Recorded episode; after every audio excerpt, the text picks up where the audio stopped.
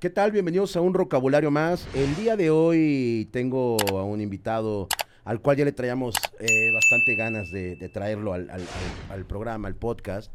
Es un guitarrista, eh, eh, productor, que pues ha llevado casi prácticamente toda su vida en, la música. Empezó muy chavo en, una banda muy, muy querida e incluso ya legendaria de México, eh, de, los, de, los, de los precursores de, de- de este rock, eh, como un poquito más con guitarras más distorsionadas, un poco más pensadas y más estudiadas.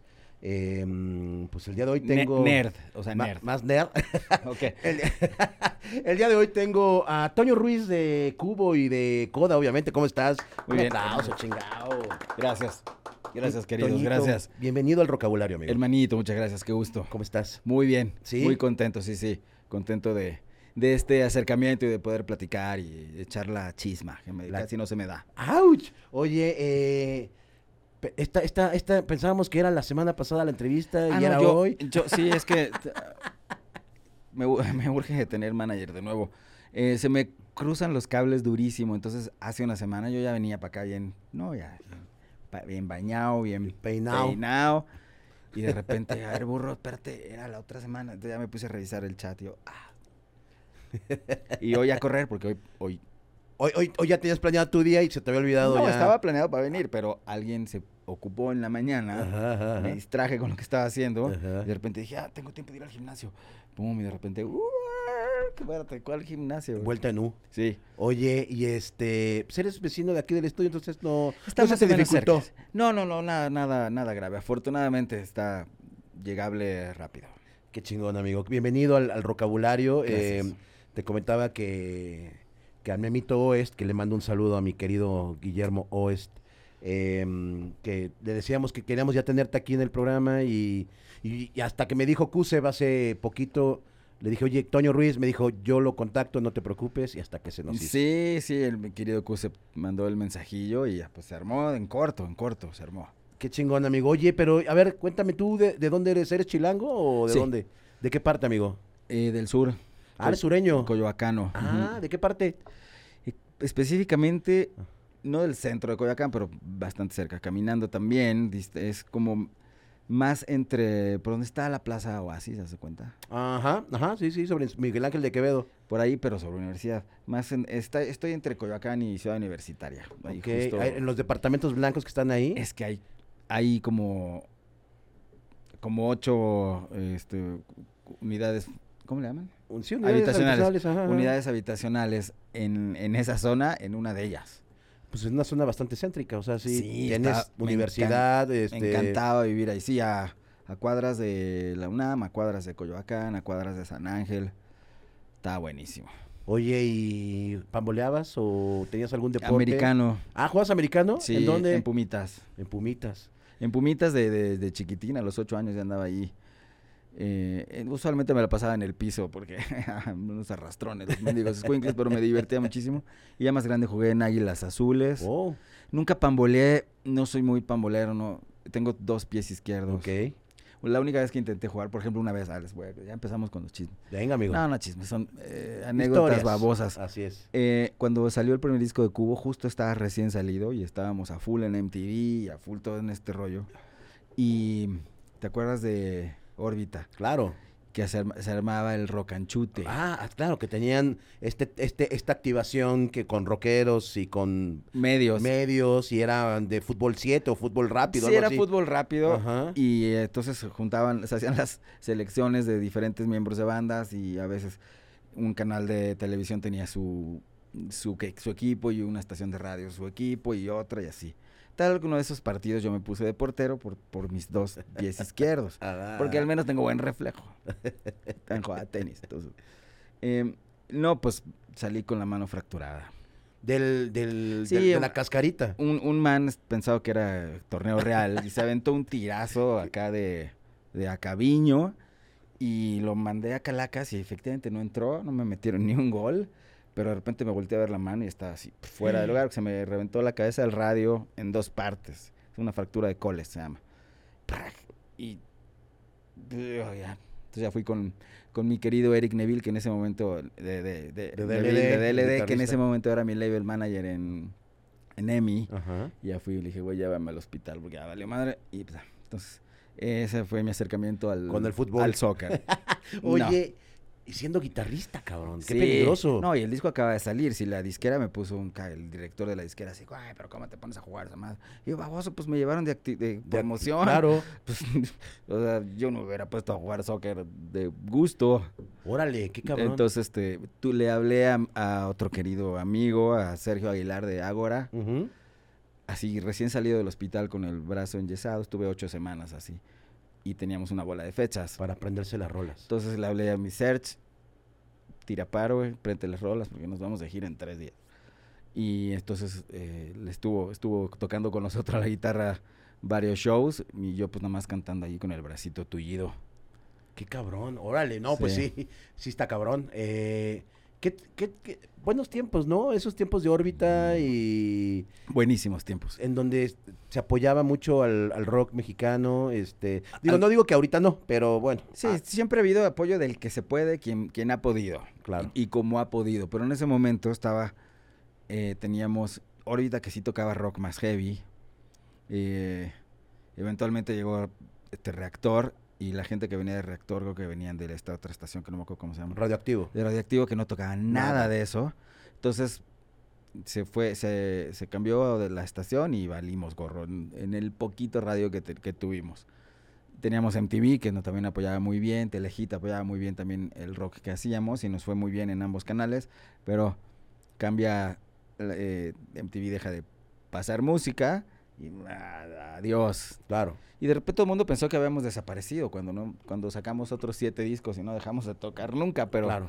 como ya no estábamos en la ventana grande, digamos, en una ventana grande, pues te, te pierdes y te Porque- desvaneces. Porque aparte a Coda y Cubo todavía les tocó esta, esta parte de las televisoras con sus canales de televisión como MTV, como Telehit, Sí. muy fuerte. Incluso uno de los videos de Coda, que ahorita vamos a irnos a esta parte, eh, Memo del Bosque, que fue uno de los... Este, Era director de Telehit. direct- director de Telehit, fue uno de sus productores, bueno, director de, De del do- video. Nos de- hizo dos videos, Memo, ajá. eh, me- amigazo también, súper chido, le gustaba mucho la banda y nos apoyaba. Nos apoyaba bastante en lo que pudo, pero igual sale la gente también y entra gente nueva al, al canal que les gusta otra cosa Claro. y peinadazos. Claro. Ahí Oye, mi, mi Toño, a ver, eh, remontemos este, este, este Toño de, de esta parte del sur de la Ciudad de México. eh, ¿En qué escuela ibas? Eh, pues fue como en 14, pero ¿en qué año? O sea, como la que recuerdas con cariño, que dices, ah, mira, aquí por lo Me- menos... Ajá, estaba justo y estaba cerca de donde vivía, estaba el Franco Español, Mm, el colegio Franco Español que estaba muy bueno. Ahí había cancha de soccer y también hice intentos, pero no triunfé, entonces mejor me metí al equipo de natación y ahí estaba a las cinco y media de la mañana entrenando todos los días. Y se me quedó esa estúpida costumbre porque ahora me paro cinco y media, seis sí? o seis y media, a- pero a, A tocar. a tocar guitarra y es cuando aprovecho para ver mis series eh, en tele y entonces me pongo a ver series y a tocar dos o tres horas antes de empezar la chamba del día. Eh, pero bueno, estaba en el Franco Español, estaba muy chida esa escuela. Me gustaba mucho, tu- hice buenos amigos ahí. Y ahí fue donde tuviste tu primer romance o por lo No, menos No aproximación. fue después, porque de ahí me corrieron ¿Por? por distraído. Ok, ok, no fue por revoltoso, la verdad es que nunca he sido revoltoso, siempre he sido como muy serio y reservado y Ok. tranquilito. Pero me, la cabeza la traigo en Júpiter todos los, entonces reprobé segundo de secundaria y me dieron gas. Y entonces acabé en otra escuela que también estaba por ahí en ese momento, que es el Instituto Latino de México. Ah, la latino. Ujú, Ujú. Que estaba bien chido, también me la pasé muy bien ahí. Y ahí terminé, eh, terminé la temporalidad de hasta la prepa, secundaria y prepa. Pero también al final de prepa yo ya andaba más metido en la música que nada y ya me valió, ya ni terminé los últimos exámenes que no pasé, ya no los volví a presentar y ahí quedó la prepa. Como a muchos nos pasa, la neta. Sí. Pero, y- pero ¿en qué momento ves una lira? En, justo en secundaria, en tercero de secundaria, fue cuando me se me cruza el instrumento. O sea, tenía como como 14 años. 15. Ok. Porque aguanta Ah, que reprobé. Claro, claro. 15 añillos. Y, y, eh, y, ah, se me atraviesa el instrumento y me fundí en él totalmente, me desaparecí en como si me tragara la dimensión desconocida en la lira y afortunadamente estuve en la edad en la que usualmente nos empezamos a meter en problemas fuertes. ¿no? Bien.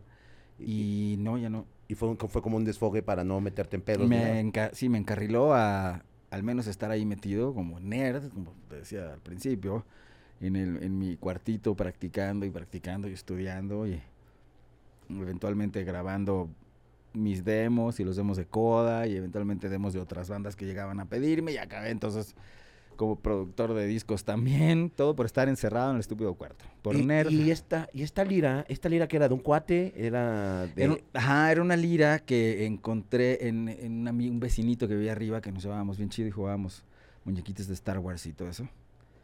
Y, y tenía una guitarra rumbada de, de las de nylon, una guitarra valenciana Ok. en el closet. Y entonces la vi y yo como desde, desde morrillo sí, siempre me llamó mu- mucho la atención la música y, las bandas de rock y de metal de la época, que antes era parejo. Cuando yo estaba chavillo, rock y metal era lo mismo. Lo mismo. Ajá. O sea, nos- igual te gustaba ACDC, que Iron Maiden, que Judas Priest, que Bon Jovi. Era, todas eran bandas de rock y estaba bien. Pero bueno, eh, le veo la guitarra y entonces pum, se la pedí prestada y ahí empecé a, a ver cómo me entendía con el instrumento. A querer tocar Stairway to Heaven de Led Zeppelin, por cierto. Esa fue la primera rola que empecé a, A sacar. a sacar y a intentar. No está nada fácil para un inicio, pero afortunadamente me, me absorbió y, y me ha traído hasta acá. Oye, eh, llegas, me imagino, con tu familia, con tus padres, a decirles, quiero una guitarra, eh, o sabes qué, o me la prestaron, no sé, y te dicen tus papás, órale, va, te, te, te pagamos unas clases, o, o- o- o cómo fue ahí para poder aprender un poquito más de, Ah, del mira, instrumento. Afortunadamente crecí nada más con mi madre y mi hermana. Ok, Y mi mamá tenía que chambear todo el día. Tenía que, te- tenía que rifar para mantenernos a mi hermana y a mí. Mi papá estaba en Júpiter y siempre estuvo allí. Nunca regresó de Júpiter. Y afortunadamente no teníamos varo. No había lana. Entonces ya ni llegué a decirle a mi jefa, oye, quiero una guitarra porque ¡pua! le iba a dar un ataque de risa brutal, ¿no? Claro. O sea, güey, trágate la sopa y deja de estar. Era lo que había. Pero siempre, desde el principio siempre, siempre supe, lo tuve bien claro.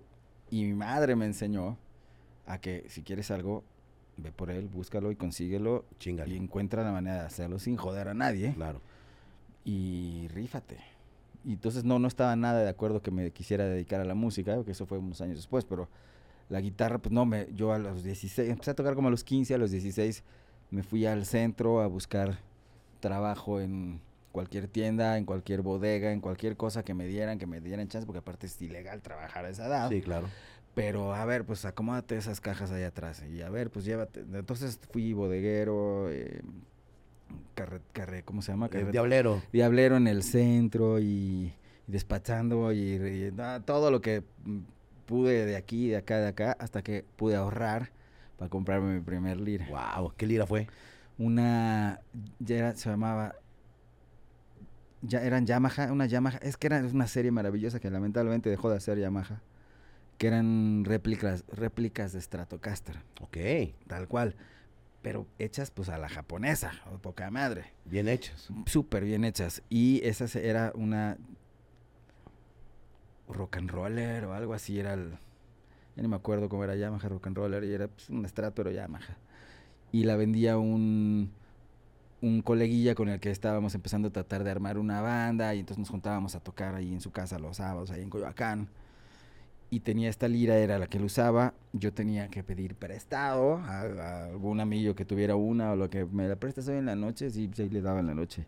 Y lo demás le daba con mi guitarrita de, de, de palo. Y a veces en el ensayo, entonces me, pedía, me prestaban una para ir a ensayar y ya la regresaba. Chin, ya. Y em, eventualmente el chavillo tenía más, más lanilla, entonces le, le regalaron otra lira que estaba increíble. Entonces ya no iba a usar la otra. Me dijo, pues si quieres te la vendo. Yo, sí, sí quiero. Entonces ya fue cuando me puse a, a chambear y a conseguir el varo. Y me hice de esa guitarra, fue mi primer lira y la amaba brutal. Y, brutal. y esa ya no, ya no la tenemos en la No, colección. porque eventualmente la historia es. eh, eh, acabé tocando con, con otra banda que sigue hasta la fecha, creo que sigue de alguna manera activa, que esa sí era más metalera, que se llama Máquina. Ah, claro, órale. En su momento era, se llamaba Máquina Negra. Ok. Y entonces yo entré y éramos puros mocosos. Yo era el más viejo de la banda y yo tenía 17 años. Todos los demás eran de 16 y 15 y así. O sea, ¿tú tocaste en máquina? Sí. Eso no, ah, esa, esa parte no me la sabía. Órale, Sí, a esa edad. órale. Eventualmente ya se cambiaron a máquina cuando yo ya estaba empezando Coda. ¿Tenías ahí 17, 18 ya? 17, 17. 17. 16, 17 cuando, cuando conocí a, a Hans, Ajá. que era el otro guitarro de máquina, y somos carnalazos desde entonces. Productor. Hasta eh, la fecha, sí, sí, hermanazo. Es un talentazo. El güey toca guitarra, batería, ingenierazo. Igual toca Es metal y toca con antidoping, reggae. reggae. Ajá, Es una maravilla, mi querido Hans. Qué chingón. Muy inteligente. eh, eh, sí, es un amigo muy querido de toda la vida. Em, em- empecé, entonces entré con ellos, justamente, ah, porque en esas épocas también está muy curioso cómo se van entre, entretejiendo las cosas. En esa época ya no, ya no tocaba, creo que por estar tocando con este chavillo, el que me vendió la lira, acabamos tocando con otros amigos en, eh, nos- igual, la bandita de squinkles, de pubertos, de ensayos del sábado de una a tres, ¿no? Y la mamá nos ponía pizzas, y, o sea, ese, ese, ese tipo de banda. Pero los chavos estaban bien, bien buenos. Eventualmente de ahí salió, nació Raxas. Ok. Estábamos en esa, en ese grupito, en, ese, en esa bandita de amigos que nos veíamos los sábados, estaba Lino Nava. Ajá. Y yo y estaba Fere, que fue baterista también de Raxas. Y estábamos ahí tocando, pues nosotros queriendo armar nuestro rollo, que, que no- ni me acuerdo que tocábamos, pero pues era... Estaba, estaban haciendo Metallica en esos años, y entonces era como que por allí el rollo. Y eventualmente eh, Bola, Gerardo Garibay Bola, de Ra- guitarrista de Raxas, que Raxas, si no lo topan, es una de las bandas también legendaria del, del metal, Metal. mexicano de aquellas épocas de finales de los ochentas. Ujú. Y, y, y ahorita seguimos platicando de eso. Pero bueno, Bola. Bola me, me busca para ver si entro a Raxas. Y creo que Hans estaba buscando a, a Lino para ver si entraba a máquina. Y eventualmente, no sé qué pasó, ya no me acuerdo cómo estuvo el rollo. El caso es que el de. Ah, claro, desde entonces ahora, entiendo, ahora lo comprendo todo. Me acaba de caer un 20 brutal. Me bola, se tardó en decirme qué onda Ajá. como ahorita le estoy tratando, le estoy ayudando con su disco que está haciendo desde hace tres o cuatro años. Y el man no es para parecerse a decirme que sigue. Pero desde entonces eh, se tardó en decirme qué onda. Entonces Hans me dijo, más ya no buscó a alguien más, me buscó. Me dijo, oye, ¿quieres entrar a, a máquina negra y ta, ta, ta? Y yo, va. Entonces yo me metí a máquina y Lino entró a Raxas. Arraxas. Y, pero desde entonces estamos siempre también conectados, todos. Todos somos amigos, todos estamos ahí. Aparte, tres tremendos guitarristas, cabrón. O sea. Favor, favor, que- ¿qué me haces? No, no, vamos a ser bien honestos. Entonces, bueno, entras a máquina y en qué momento te contactas con, con Chava para empezar. Coda? estando justamente tocando con máquina en, en donde se podía hacer shows en aquellos años, estamos hablando del 87, ¿Dónde tocaban?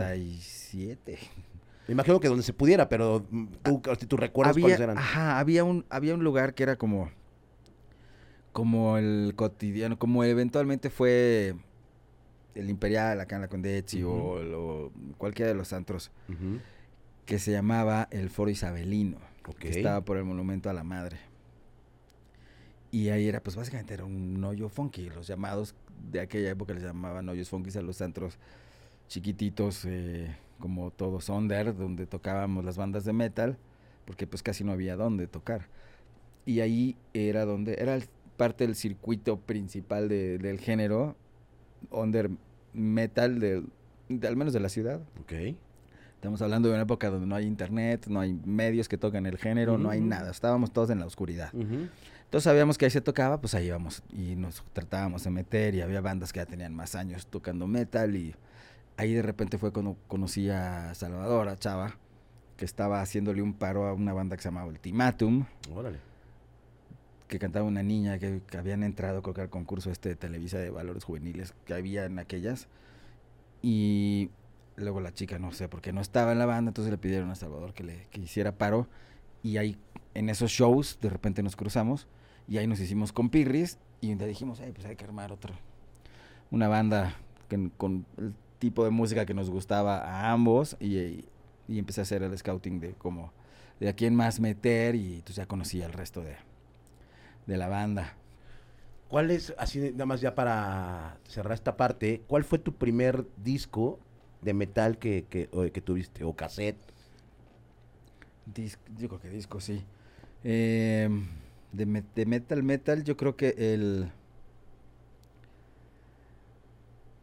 No, fue, no me acuerdo cuál fue primero, pero ha de haber sido el Heaven and Hell de Black Sabbath. O el Live Evil, que es luego que salió con show. Y, y seguramente el The Number of the Beast de Iron Maiden, que yo tenía 12 años cuando salió ese disco y me volaba la cabeza. Antes me gustaba mucho Queen, que no era metal, era rock, pero no era metal. Y antes de eso, cuando tenía como 10 años, me encantaba Kiss, porque me daba susto Wow. el vampiro con su lengüota. Wow. Me llamaba mucho la atención de morrito y, y- y me clavaba y me gustaba mucho la banda. Eventualmente ya mm, me dejó de gustar un poco, pero... eh, Se te hizo muy fresa ya. no, no, no, está, es que es, era un, ese sí era un, como un producto, bien diseñado por los manes estos que lo hicieron brutal. Y, y luego ya oyendo otras bandas, ya no, ok, me gusta más esto. O sea, Iron Maiden me encanta hasta la fecha.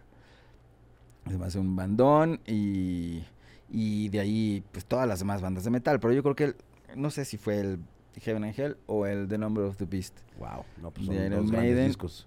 Sí, Grandes, grandes discos. de cuando era niño. Entonces, cuando conoces ya Chava y ya empiezan como a decir, güey, vamos a, pues, vamos a hacer algo, vamos a hacer algo juntos. ¿Cómo es el proceso para, para empezar a ensayar y llegar a una banda llamada Coda? Eh, estuvo, eso fue, un- fue un- es una historia un poquito ambigua porque empezamos la plática del proyecto él y yo y empezamos medio a componer alguna cosita y así. Ok. Y en- entró en ese momento el bajista, que- de- del primer bajista que tuvimos, que se llama. Cito Martínez, el buen Cito. eh, empezamos medio a platicar y nos veíamos, o a veces me veía con Salvador, a veces me veía con Cito, y empezábamos a aterrizar un poco de un poco de ideas y así, nada nada concreto, pero no estaba la banda full. Y justamente tuvimos una interrupción y ahí para ese momento yo ya tenía 18, 19, porque Salvador entró a otra banda de otros amigos que se metieron a otro concurso y ganaron y se fueron a concursar a Japón, no sé dónde.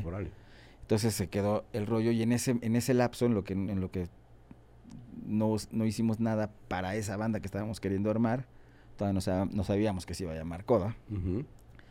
Y yo eh, yendo a shows y todo de las demás bandas que conocía, vi tocar a Chucho, baterista de Coda, con la banda en la que estaba, que se llama Ramsés. En un show y me encantó, lo vi y dije, yo quiero este güey, este es el bueno. Lo quiero en cuadradito en macizo, lo quiero.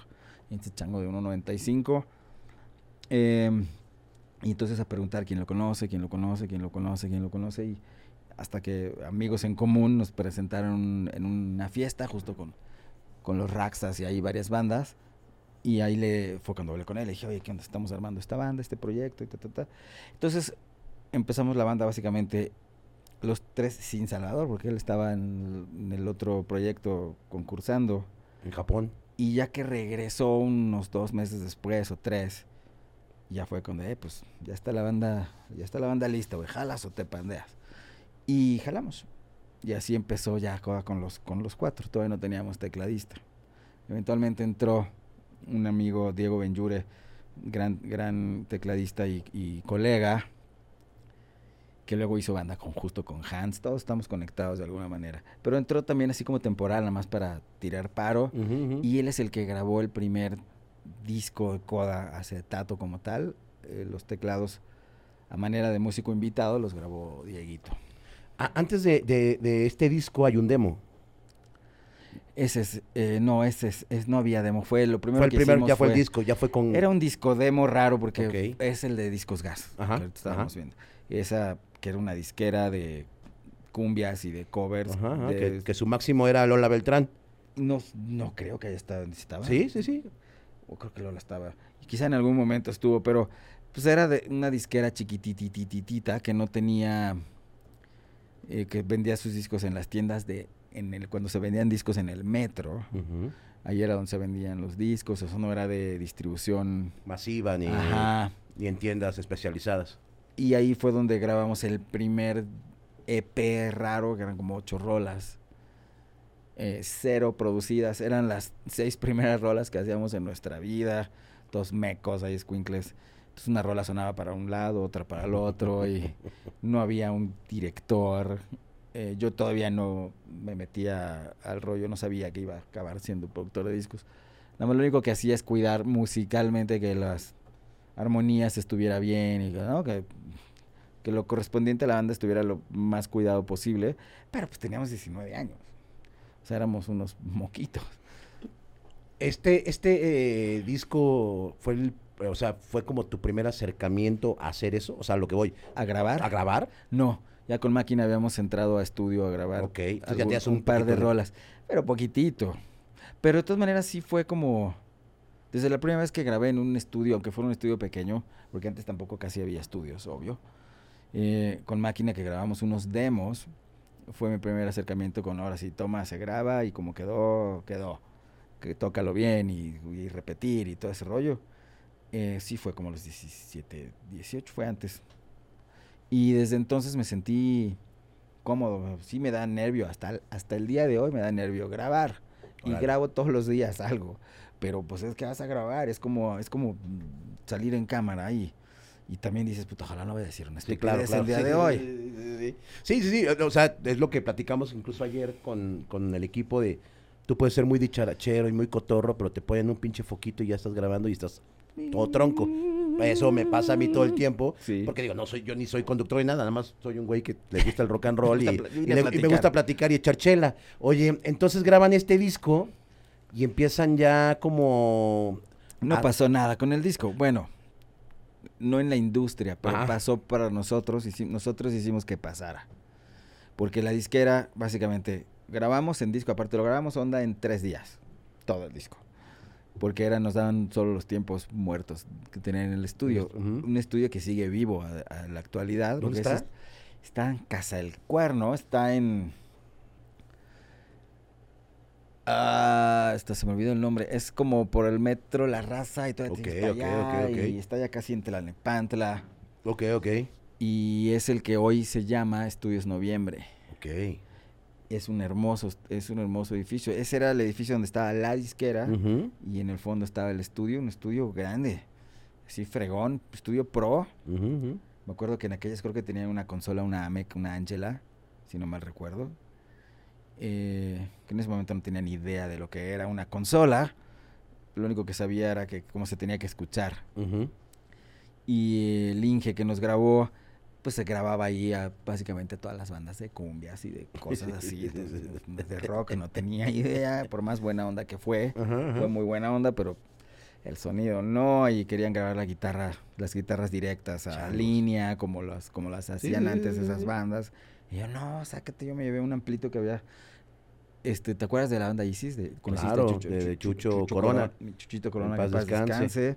Él me hizo mi primer ampli de bulbos, porque él se hacía sus amplis. Era un genio, Chucho Corona. Se hacía, hacía las baterías de Elohim. Sí, nada más. Hacía los sus amplis. Y no sé si hasta sus guitarras. No pero, más seguro, puede ser. pero me hizo mi primer ampli, que era básicamente un, Wow. un tipo Marshall, como un tipo Plexi. Y pues salía, no podía comprar un ampli de marca, por supuesto, pero comp- comprando los componentes en el centro y en la tienda de electrónica y así los hacía él y me hizo mi primer ampli que aparte sonaba con madre. Un amplizazo. Ponchado. Sonaba delicioso el ampli. Entonces por ahí conseguí un baflecito que ni si- que de, de cuatro bocinas que tampoco la marca era totalmente desconocida, pero sonaba. Yo lo que quería era que sonara. Me lo llevé al estudio este y el man me quería me pone la caja directa. Yo quita esa cosa, güey, no. Ponle un micro ahí enfrente y no sé dónde, pero ponle el micro ahí enfrente y así se. Entonces no teníamos ni idea, era pura intuición, pero estuvo muy chido. La experiencia fue muy buena, sobre todo porque quedó horrible. Y eso fue de, a ver, espérame, nosotros no tocamos mal, porque suena espantoso esto. En, en verdad, quedó horrible. Vaya, es un- es- suena a un demo chafa. Sí, claro. La idea era que fuera un disco, pero repito, no había una dirección, no había un productor, no había alguien que realmente supiera el trabajo adentro de un estudio. Y me acuerdo que el, el que estaba de disque, director artístico de la disquera llegaba, como nos daban a malas noches para grabar, llegaba todo despeinado, de que se, de con el almohadazo en la cabeza y el cronómetro en la mano y se sentaba enfrente de la consola y se dormía. Y lo único que iba a ir a ver cuánto tiempo nos habíamos gastado de- del estudio. Y ya, ese era el director artístico. Madre mía. Y de repente ya le daba sueño a las 5 de la mañana y se iba y ahí nos dejaba. Me acuerdo cuando ya se estaban mez- mezclando el disco, una vez se pararon los dos y nos dijeron, oigan, vamos a ir a cenar, ahí se quedan, si quieren mezclen. No es cierto. Y se va el ingeniero y se va el señor este. No voy a decir nombres. Y, eh, y nos quedamos nosotros así enfrente de la consola llena de botones que no teníamos ni idea de qué. A mezclar una rola y curiosamente fue de la que menos peor quedó. Pero bueno, eh, de esas experiencias aprendí muchísimo. Aprendí cómo no hacer las cosas, etcétera, etcétera, etcétera. Por eso digo que afortunadamente quedó horrible. Pero eh, ya sale el disco, lo maquila la disquera porque eran acetatos, todavía no había CDs. Lo maquila la disquera y nos hablan y dicen, oigan, ya está su disco aquí, ya vengan, vengan por él. Ellos no iban a hacer absolutamente nada por el disco, más que permitir que nosotros se los compráramos, ¿no? Para que ellos los vendieran. Entonces, eh, era lo que hacíamos. Íbamos, comprábamos nosotros nuestro disco a la disquera y nos íbamos a tocar a Rocotitlán y donde tocábamos, específicamente Rocotitlán era, Rocotitlán era donde lo hacíamos, y boleto pagado, disco. Boleto pagado, disco. Boleto pagado, disco. No le estábamos ganando ni madres, pero no era el, el chiste. Cuando volteamos, ya estaba el antro lleno, cantando las rolas, y ya se estaba empezando a hacer un, un ruidito de la banda, y eventualmente ahí llevamos a la gente de Sony para que vieran que era la banda era de de veras. Sí, que, que realmente sonaban bien, o sea, así tal cual. Entonces, en una de esas tocadas de Rocotitlán llegan estos personajes de Sony em, que les dicen, pues sí, sí queremos Sí, trabajar con oyeron en ustedes. vivo, oyeron a la gente cantando rolas, y güeyes nadie los conoce de nosotros, pero la gente sí, y esto. No hay nada más orgánico que eso en la vida, Claro. ya en lenguaje actual. Claro, claro, claro. Entonces, pues si orgánico jala, le metemos tantito y, y eventualmente fue lo que lo que los convenció todavía me acuerdo, antes creo que se fue, antes de eso hubo un primer paso, porque llevamos unos demos que pudimos hacer con otro amigo que nos ayudó bastante, Yuyo Salazar, a grabar unos demos de las rolas con baterías programadas y así porque era un estudio donde hacían jingles, era un estudio chiquitito. Pero bueno, quedó, quedó bastante decente el demo y eso fue lo que a patadas, casi peleándonos con el policía de la entrada, logramos eh, hacer que escucharan adentro de la disquera. Ok. Que esa es ot- otra historia. Fue, nos, fue- nos cerraron la puerta a todas las disqueras 40 veces en la cara. Pero ahí estábamos. Necios como la fregada. El caso es que cuando logramos entrar a que lo escucharan, dijeron a Chihuahua, esto suena bien. Y como era un demo y estaban las baterías programadas, dijeron, a ver, vamos a meterlos al estudio de Sony, a ver si sí es cierto que es. Que como roncan duermen, entonces nos grabaron dos de esas rolas de nuestro demo, de, nuestras rolas, pues. Creo que una era eternamente y no, no sé si la otra era Tócame, inclusive, de las conocidas de la banda ya las teníamos hechas. Eh, nos las grabamos en el estudio de Sony con, eh, con Memo Gil, un gran ingeniero. En el, en el- y aparte nosotros ya pisando el estudio pro, ¿no? De una disquera transnacional, fue así de, wow, amazing. Ya para entonces ya teníamos 21 años quizá, Chavitos todavía. sí. Sí, entramos a la disquera de 22 años, igual, sin asesoría, sin abogados, sin nada. Y nos dieron el torzón de la vida que te puedas imaginar. Me imagino, ahorita preguntamos esa parte. Em, el caso es que grabamos y ya vieron que no, no, pues sí hay. Y entonces fue cuando ya nos fueron a ver en vivo y dijeron, "Ah, no, sí hay. Y ya, eventualmente nos firmaron. Cuando llegan a la disquera, la Sony, eh, me quiero imaginar que debe haber sido un pinche contrato leonino. Por supuesto. No, aparte, clávate la... im- De entrada llevamos, o sea, grabamos estos demos nuevos ya en la disquera. Y pasaron dos, tres, cuatro meses y no nos decían nada. De repente un día nos hablan y dicen, oigan, ¿pueden venir? tenemos una junta. Y ya llevamos. Todos en pants, chamagosos, en colita, sin bañar, por supuesto. pues no, así como éramos siempre. Y ahí nos hicieron esperar como dos horas eh, en la sala de espera, que la llamaban ellos sala de artistas. Y nosotros ahí así como, "Mm, no, pues si nos van a correr, porque no, no, no, no nos pudieron haber corrido hace una hora, que me hacen perder el tiempo. Porque aparte la izquierda estaba en Polanco, nosotros hasta el Super Sur, Ujú. sin carro, o sea, era una bronca llegar. Y eh, después de dos horas ya nos mandan llamar y nos pasan a la sala de juntas. Ya sabes, la mesa de disquera de sala de juntas. Toda la, todos los directivos de la disquera ahí parados, fotógrafos, botella de champaña y todos los contratos. Nosotros, ¿what? What? Sí, como... "Uh", Y todos los muy descarados nos dicen, si quieren, léanlo. Ya, güey, ya. O sea, lo agarré, leí la primera hoja. Ya, güey, ah, dame esa mierda, Sí, voy a firmar. firmo, Sí, claro. güey, güey, toma esa- Y les, y les firmamos lo que quisieron. Todavía me duele, todavía me duele el asterisco. el siempre oscuro.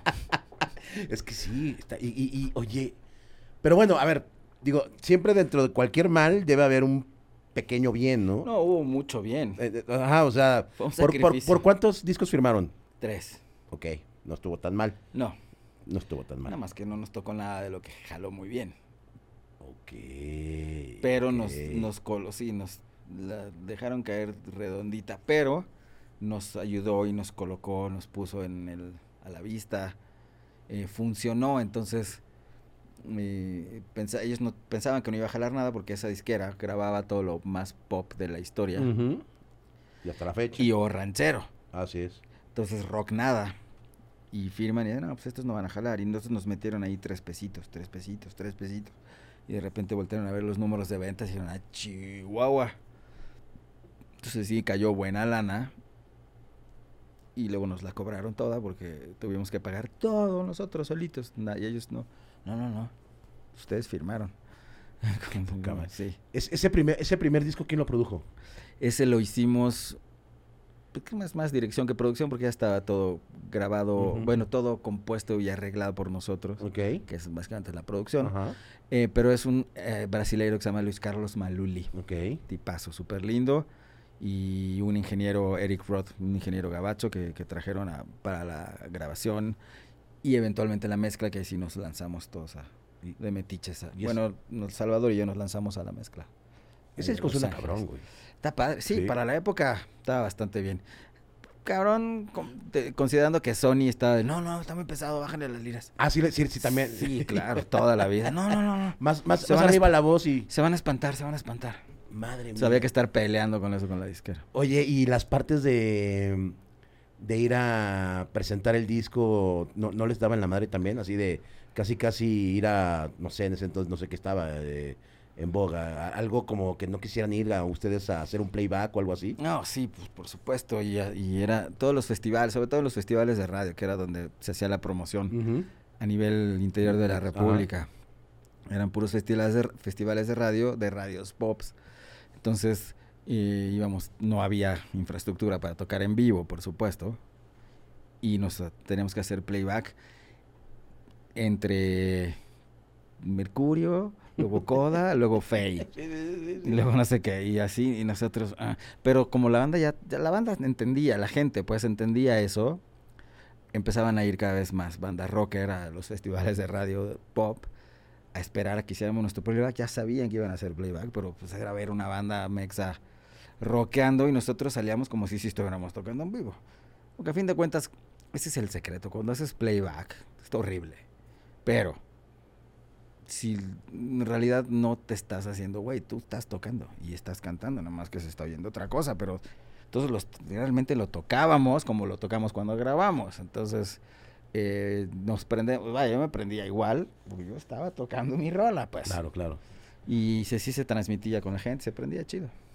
Ese, ese, ese primer disco eh, a mí me gusta, eh, es el Enciéndelo. El enciéndelo. Eh, pasan un par de años con este disco y viene el segundo, que es el... 20 para las 12. 20 para las 2. Ese fue el que sonó más cabrón. Yo, ese, yo- ese ya me acuerdo perfecto escuchar las rolas en órbita, cuando estaba yo chavito, eh, y, y- y escuchaba mucho este de 20 para las 12, que fue creo, el primer sencillo, Sí. la, la canción, La que le da nombre al disco. la que le da el nombre al disco. eh, también es un gran disco ese, Sí, cabrón. está bonito. Ese ya tuvimos más presupuesto y entonces lo grabamos en Inglaterra con un productor inglés, Robin Black. Señor Son, masterzazo, chulada. Y esa fue una experiencia increíble, de esas inolvidables. Oye, ¿podemos hacer una pausa? Claro que sí, señor. Tengo que ir a hacer pipí. Venga. Y pues bueno, tuvimos que hacer una pequeña pausita, pero bueno, ya estamos aquí. Este. Un refil. Es que estamos, estamos echando chelita, entonces cuando la chelita de repente ya es de, ay, espérame, aguántame tantito, deja, Hacer deja, voy a descargar un poquito. Hacer espacio. exacto. hacer espacio. Oye, entonces estábamos en este segundo disco, mi Toñito, de el 20 para las 12, don- en donde ya es un disco, pues, ya muchísimo más sonado. eh, yo, yo, yo, yo, yo recuerdo haberlo escuchado mucho en órbita. Lo ponían cabrón, el, el sencillo estaba todo el tiempo sonando. Estaba suene y suene y Sí, suene. ese y disco suene. ya empezó a amarrar lo que se logró con el primero, con el Enciéndelo. Em, que sí, varias rolas lograron entrar a algunas listas.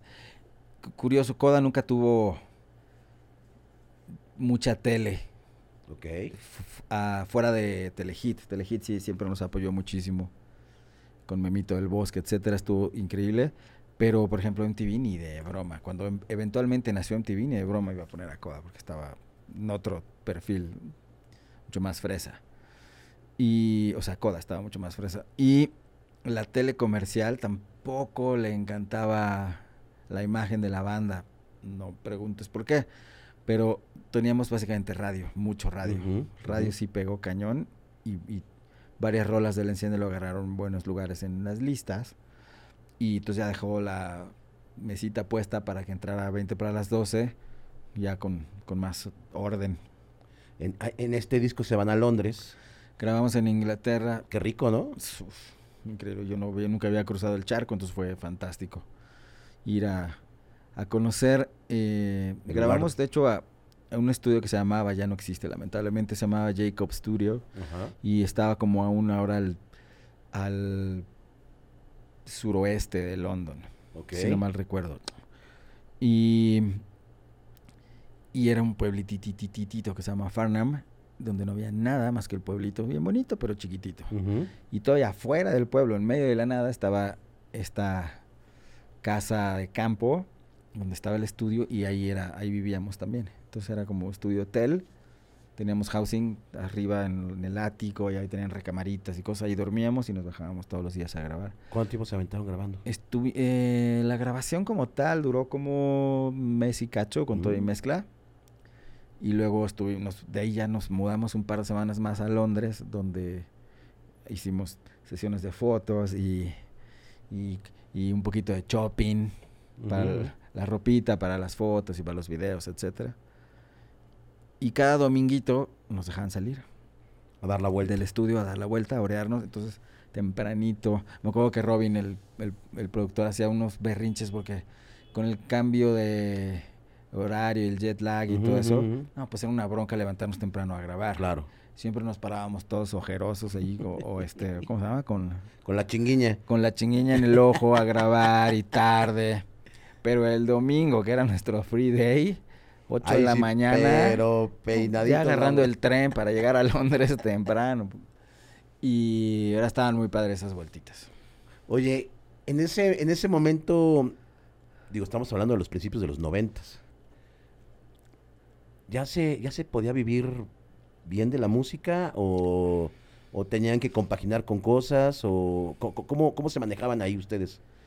Pues nunca se ha podido vivir bien de la música que tocamos, eso es una realidad.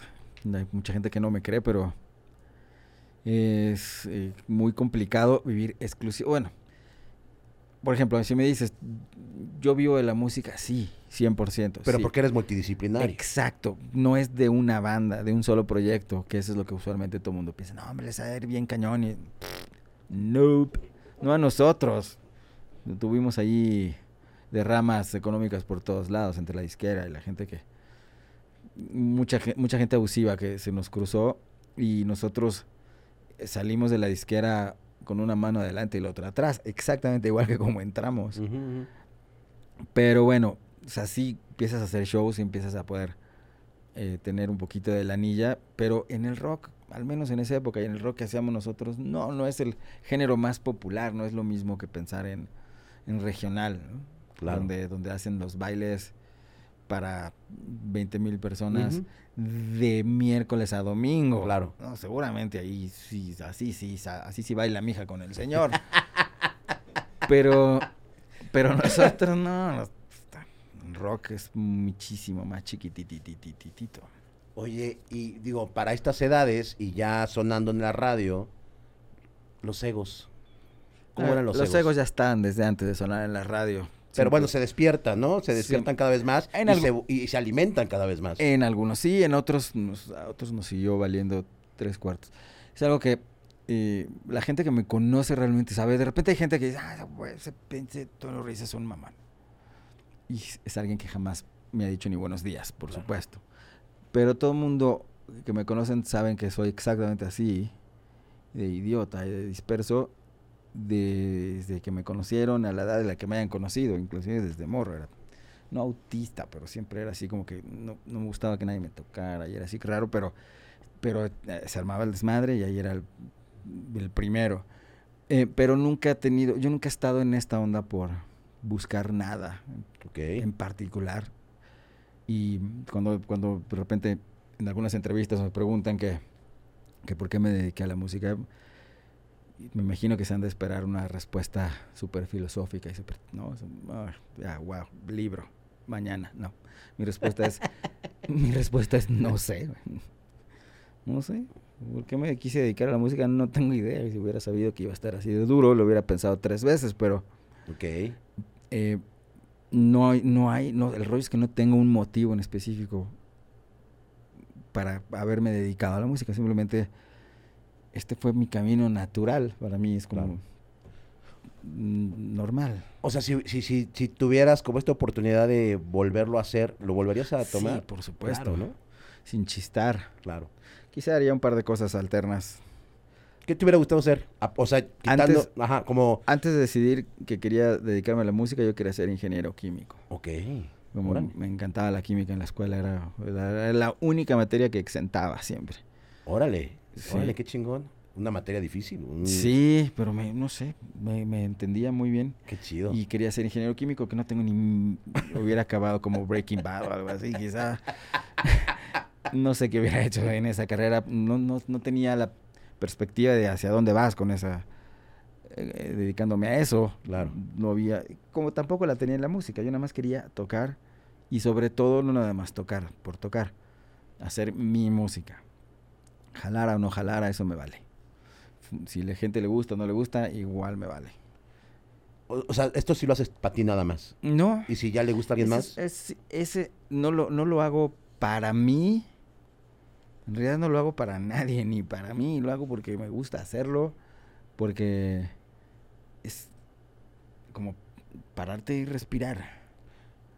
Es, eh, y luego ya hasta en algunas canciones de Cubo lo he dicho. Es, esto para mí es una función vital. Es como hacer digestión en la panza y luego ir, ir al baño después de comer. Y luego tener hambre y volver a tragar y estar cansado y dormir. es hacer música para mí es no sé si la hago bien o mal eh, repito eso no no está en, en la ecuación ahorita es por qué lo hago no tengo idea lo tengo que hacer si no ya me hubiera vuelto loco yo creo qué cabrón. Oye, eh, y ahorita nos vamos al tercer disco, pero está, está, está bueno esto de, de, de- de hacer las cosas sin saber qué vaya a pasar, sin, pero hay algo muy cabrón que ahorita lo dijiste, que es, me paro a las 6 de la mañana y lo primero que agarro es una guitarra. Ah, o sea, si hay una función ahí total y vital en tu vida en donde tienes que tener algo para poder, dem- no, dem- no le quiero llamar demostrar, pero más bien como enseñar, como... como en realidad creo que está llenando alguna carencia afectiva, en mi vida o algo así. Yo creo que es más más por ahí psicológico algo. Al al estar estudiando mi instrumento y siento calma. Ok. Ok. Y, ah, y no que sufra de ansiedad ni nada, que todos en esta vida sufrimos de ansiedad de alguna manera. Hay veces que sí abro el ojo a las 3, 4 de la mañana y a veces eh, me, me dormía a las 12, 1 y a las 3 o 4 ya, ya y yo así, güey, duérmete por el amor de Dios. Y a veces ya no me puedo dormir, entonces ya me paro mejor y agarro la lira. A veces sí, duermo bien a gusto, y me, pero usualmente al máximo a las 7 de la mañana ya estoy queriéndome parar a, a ver qué voy a practicar hoy, porque me gusta estar aprendiendo cosas y desarrollando cosas siempre. Eh, pero repito, no es... O sea, debe de haber a fuerza un- una intención por ahí Claro. para hacer algo. Pero principalmente las mías es, quiero ver si puedo lograr sonar así. Si puedo hacer una rola tan chida como, como tal rola que oí que me inspiró y me encantó y me hizo sentir, ah, puta, estaría chido que yo pudiera hacer una rola así alguna vez. Y quizás esos son los motores, pero ¿Qué rola, qué rola ha salido en esas noches de, de insomnio, de, de, de, de estrés o... había, hay una rola de las que estoy haciendo para mi, para mi nuevo disco solista. Ajá. cantado, eh, porque tengo tres instrumentales que ya están por ahí desde hace. El, el cantado hubo una rola que hace, por ahí en los tiempos de pandemia. O sea, hace un par de años quizá, vendía soñando con la rola. Afortunadamente, en, he podido desarrollar en los años que llevo de músico y estudiando. El, yo me imagino música y sé exactamente qué es lo que me estoy imaginando. Oigo Ok. música en mi cabeza y sé perfecto cómo es. Y así a veces compongo nada más acá arriba. Voy, puedo ir en cualquier, en el metrobús o caminando, donde sea, y componiendo una rola en mi cabeza y llego y pum, la aterrizo tal cual la estaba escuchando, afortunadamente. Em, al principio no podía hacer eso, costaba mucho trabajo aterrizar las ideas, pero pa- para eso hay que estudiar.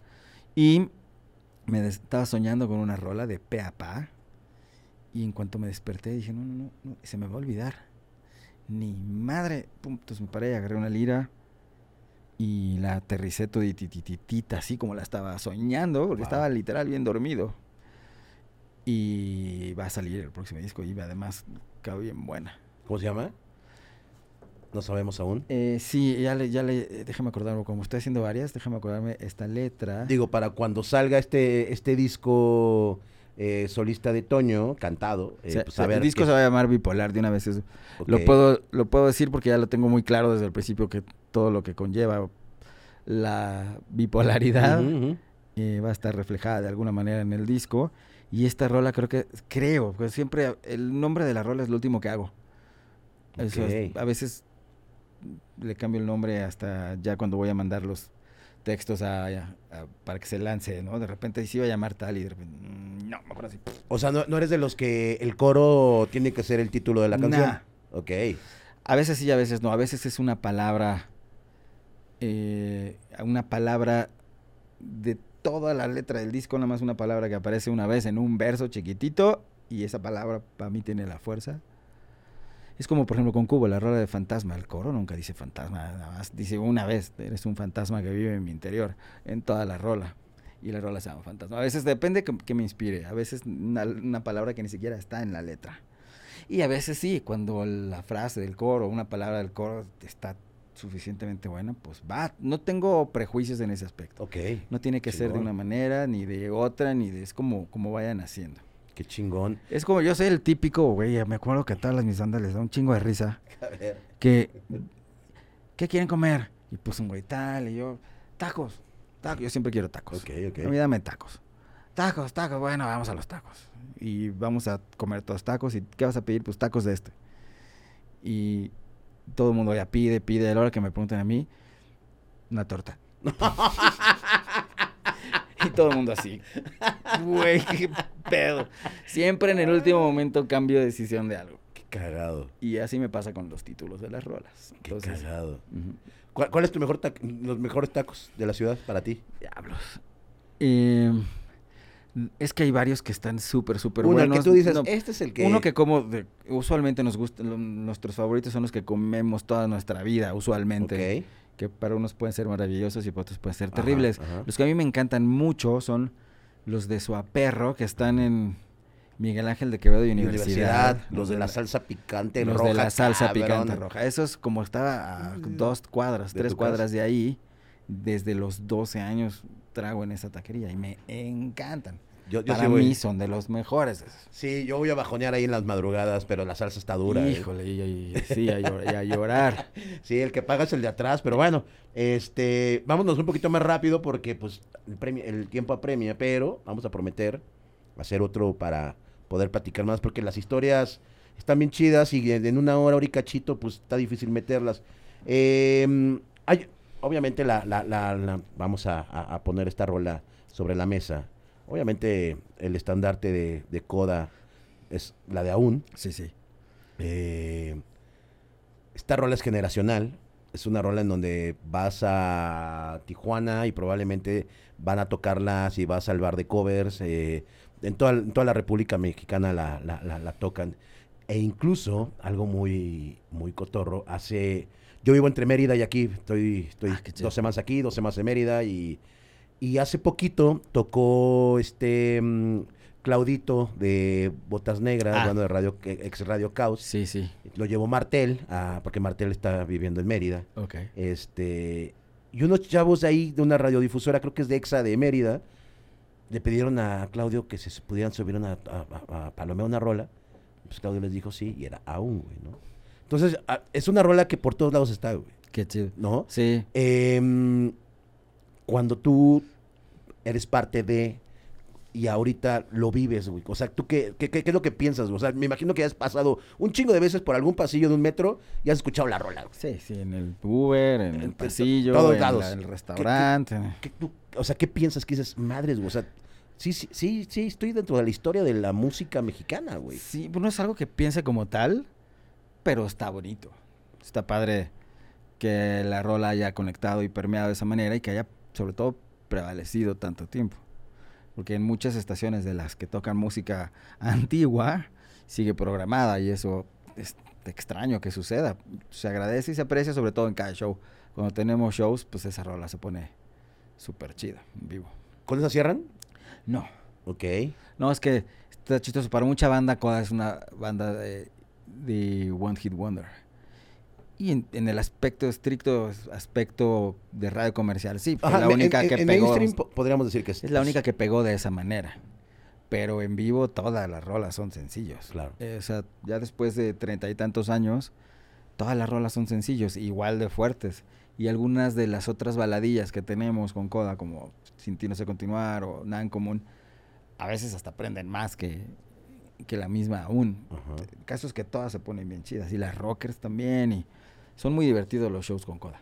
Sí, sí, yo tuve la oportunidad de verlos alguna vez en vivo y, y fue un gran momento. Coda ahorita que está en receso. Cada está en vacaciones permanentes hasta nuevo aviso, si es que hay un nuevo aviso. Ok, ok. Si ya no nos pudimos poner de acuerdo para hacer un segundo paso, eh, queríamos seguir tocando, quizá ya hacer una, una especie de gira de despedida, que era lo que queríamos hacer, que hubiera estado bien padre, pero no todos estuvieron de acuerdo, entonces pues ya, ahí quedó en el- la fecha, hicimos un sold out en el Metropolitan recién, hace un- En noviembre. en noviembre. Y, y de ahí estaba buenísimo. Empezaron a pedir de varias ciudades más fechas y nosotros, yes, con gusto. Eh, yo no quiero. Ok. Ok, está bien, vato, pues, O sea, pero no quiere despedirse más bien, entonces, ¿no? Yo creo. No sé. Y yo tengo ya muy poco tiempo de sobra como para andarme preocupando por lo que la demás gente piensa. Entonces, con permisa, yo voy para allá. El que se quiera trepar, que se trepe. Si no, a Chihuahua al baile. Uno se vuelve poco tolerante ya, ¿no? Sí, sí, con cierta. De por sí nunca he sido muy paciente, sobre todo para esperar cosas. Pero en el aspecto de la música, eh, también de repente después de tantos años y de tantas cosas, subidas y bajadas y problemas, ha sido una banda muy problemática desde el principio. De repente ya sientes que tras- estás cargando una piedra de cuatro toneladas en la espalda. Y al momento de que todos decidimos, porque eso lo decidimos desde pandemia, que íbamos a hacer este show y bye. eh, decidimos de que ya fue así como, ah, rico, ya puedo pensar en otra cosa. ¿no? Como, yo, o sea, Coda me encanta y, y me encanta tocar con mis compañeros de banda, los amo y los adoro. Vamos a ver qué, qué inventamos, seguramente haremos algo juntos otra vez. Pero, pero de repente el, el, hecho de estar en una banda que pegó tanto y que es tan icónica en, en, ese aspecto, en ese género, pues, en el país, te pone una bola de limitantes. Y musicalmente de repente dices, no, ya, es que yo ya no quiero tocar eso. Pues eventualmente por eso hice Cubo. ¿no? Coda en realidad tronó desde el 98. 98-2000 fue cuando nos mandamos a volar y en 2003 ya estaba firmado con Cubo en otra transnacional, empezando desde cero, otra vez. Y esa, esa historia está muy padre, si quieres ya luego te la cuento, pero... Pues vámonos con Cubo, vámonos a esta parte en donde... vamos a tener que ir a hacer pipí otra vez. Bueno, regresamos nuevamente, eh, vamos a entrar a los 2000 en donde llega una banda, eh, cuando pues está en su pleno apogeo el new metal, em, está Korn, Limbisky, todas estas bandas este, que nos empiezan como a atrapar y de, de repente llega una banda mexicana con este tipo de propuesta bien cabrona, pero no eran cinco ni seis cabrón, eran tres vatos haciendo un ruido, un bajo, eh, guitarra, voz y, batería. Y de repente MTV y, Telehit nos empieza a... Yo me acuerdo haber visto el video de no más. Eh, me voló la cabeza, la verdad, fue como de madres que estoy viendo. Una rolota, empieza Cubo. Cubo, cabrón. Tú dices, bueno, ya estuvo este mm, Coda, voy a hacer mis cosas durante estos tres años, llegan los 2000, llega el 2001, 2002. Eh, ¿cómo, cómo, cómo, se acercan los, los, los tres cubos en ese momento? A, formar la banda. Sí, eso, eso fue algo que vas a encontrar respuestas similares en todo lo que te estoy contando este, día, pero eh, eventualmente cuando en los últimos años yo ya estaba para entonces como de mediados de los noventas, yo ya empezaba a, a grabar a otras bandas, a producir otras bandas y en mi home studio de tres pesos donde tenía una computadorcilla armada y un softwarecito y una cajita de ritmos y lo que tú... no había herramientas, pero lo que hubiera. Y en, ese, en esos años, por ahí justo del 98, si no mal recuerdo, y 97, 98, una banda que se llamaba Trompo, me, me buscan para que les grabara unas rolas. Y en esta, en esta banda que estaba muy padre, muy locochona, alternativa a madres, rara por todos lados, pero estaba bien chido. estaban Tarrito y el Max. Ok.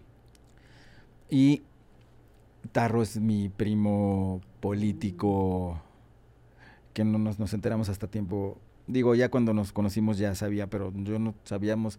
Es un rollo por mi familia paterna, de mi padre, y, y estaba conectado con su familia. Entonces, eh, resulta que nuestros papás sí se conocían requete, requete bien, pero Pele y yo nunca nos habíamos cruzado, nada más sabía que tenía un primo. Y que tocaba, y decía, ah, qué buena onda. Y un día que ya nos conocimos, eventualmente les grabo, y en esa grabación de, Trompo, platicamos, Tarro y yo, en alguna comidita, de que estaría bien bueno, pues a ver cuándo nos juntamos y a ver qué hacemos, porque yo traía ya ganas de, desde entonces de y estaba escuchando otro tipo de bandas y otro tipo de música y tenía mucha curiosidad de hacer otro rollo. Y desde ahí lo platicamos eh, y ahí se quedó en plática. Acabamos ese demo, ya eh, pues, estuvieron ellos haciendo su cotorreo. Eventualmente truena Coda, ya por ahí del 2000 Coda ya estaba tronando a full, ya estaba hecho un desastre eso. Y también truena su banda. Entonces para él el 2001 fue así de, oye, ya no tengo banda, pues yo tampoco, pues que uno nos juntamos y vamos a ver, vamos a ver, Toda que no, por tiempos, en ese momento estaba, estaba produciendo el, primer disco de Ágora, por ejemplo. Ok. Eh, ya en otro estudio un poco, con un poquito más, poquitito más de forma. Eh, en fin, el caso es que un buen día, me acuerdo que era un viernes, fue así de, güey, ya mañana. Vamos a vernos mañana porque si no vamos a pasar otro año y no más no nos juntamos. Y nos, nos vimos para en el ensayo y llevé un par de ideas que montamos ahí en corto, nos conectamos de volada, sobre todo porque ya traíamos buena onda de lo que habíamos grabado antes, Bueno, de lo que les había grabado antes. Y em, desde ahí dijimos, no, pues está chido. Y aparte queriendo cantar yo, yo pues, antes no había cantado como voz principal en una banda, nada más eh, como segunda voz o coros o como le quieras decir. Y mi voz es la cosa más extraña de este planeta. No canto ni fuerte ni quedito, sino todo lo contrario. Entonces, este, está, todo raro, ¿no? Está muy extraño. Eh, lo que salió estaba igual de raro porque igual no, nos raya y nos gusta el rollo heavy muy, muy ponchado, con mucha, mucha energía, pero también raya mucho el rollo melódico y más, más fresoide y que es, básicamente es lo que es Cubo, pero con un tinte mu- mucho más alternativo, un poquito más inusual eh, de lo que había hecho antes en mi banda anterior. Y fue cuando empieza la, empezamos a jalar, todavía ni, ni a tocar ni nada. Luego grabamos en mi estudio, ya grabamos unas rolillas. Y el tenemos un muy buen amigo, tenemos un muy buen amigo francés que se llama Jean, Jean. Jean, Jean Salah Madani. Eh, él, eh, él había estado, había trabajado en, en algo de marketing en alguna disquera en Francia. Y hoy estaba, estaba ya viviendo en México. Entonces dijo, bueno, pues yo quiero ser el manager y yo los muevo. Y sí, pues vale, vale. Era compa. Y entonces agarró, grabamos los de mitos, en así tres demos. Y los quemamos en un CD, porque afortunadamente había CDs para entonces. Ajá. Y le- le- ni siquiera puso el nombre de la banda, ya lo teníamos claro desde el principio nosotros. Nada más puso su teléfono, creo, su email. Y lo empezó a llevar a las disqueras, a hacer lo de que siempre había que hacer. Y como siempre, nos empezaron a cerrar la puerta en la jeta. Los directores artísticos de las disqueras parece que les pagan por, Por- rechazar proyectos en Ujú. vez de por buscar proyectos, talento para meter eh, para meter a sus a sus disqueras, ¿no? El, el AIR, que es el, director artístico de una disquera, es de artístico y repertorio y su chamba es buscar artistas y buscar rolas Así es. para sus no, pero no. Usualmente en México no, es oye, quiero, no. No puedo, no, no, déjaselo al policía, no, no, no. Entonces, bueno, varios nos, nos tumbaron la puerta en la cara y, y otros recibieron el CD. Algunos sí, de déjaselo ahí a la recepcionista, pues bueno, ahí se lo dejó el, el manager. Otros sí lo recibieron y le dieron la cita luego luego y a escuchar. Total que, van a echarte el cuento largo, de las de cuatro disqueras grandes que se visitaron, tres estaban de quiénes son estos güeyes, quiénes son, los quiero ver, tráelos.